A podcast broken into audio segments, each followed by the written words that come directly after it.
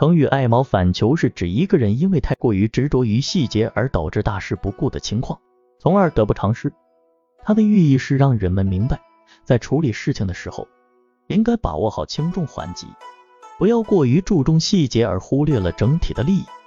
这个成语最早出现在《淮南子·人间训》这本古代著作中。据记载，东周时期有一位名叫郑国渠的人，他崇尚道德，爱护动物，不喜欢穿皮革制成的衣服。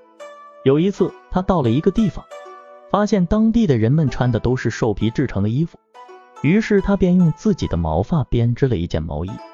当时的人们嘲笑他不讲究，但是郑国渠不以为意，一直坚持着自己的信仰。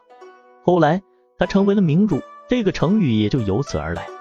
现代社会中仍然有着广泛的应用，如一个人一直坚持某个错误的观点或方法，而不愿意接受其他人的建议或批评。我们就可以用爱毛反裘来形容它，或某组织、公司一直坚持旧有的业务模式或管理方式，而不愿意改变或适应新的市场环境。我们也可以用爱毛反裘来形容它。这个成语还可以用来形容那些表面上似乎很善良、正直，但实际上却心怀不轨、做着不道德事情的人。这种人通常会利用各种手段来掩盖自己的真实意图。例如，假装为了公益事业而行善，但实际上是为了谋取私利。这样的人在社会中很常见，因此成语“爱毛反裘”可以提醒人们警惕这些人，避免上当受骗。其次，可以用来形容那些言行不一致的人。有的人常常说一些好听的话，但实际上却做出与之相反的行动。例如，企业进岗时，常常在选举时发表一些好听的承诺。但一旦当选后却不兑现承诺，这些人的言行不一致会让人感到不舒服。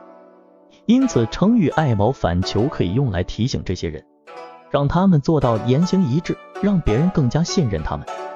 最后，还可以用来提醒人们爱护动物和保护环境。环保和动物保护已经成为一个越来越重要的议题。成语“爱毛反裘”中的毛皮就是指动物的皮毛。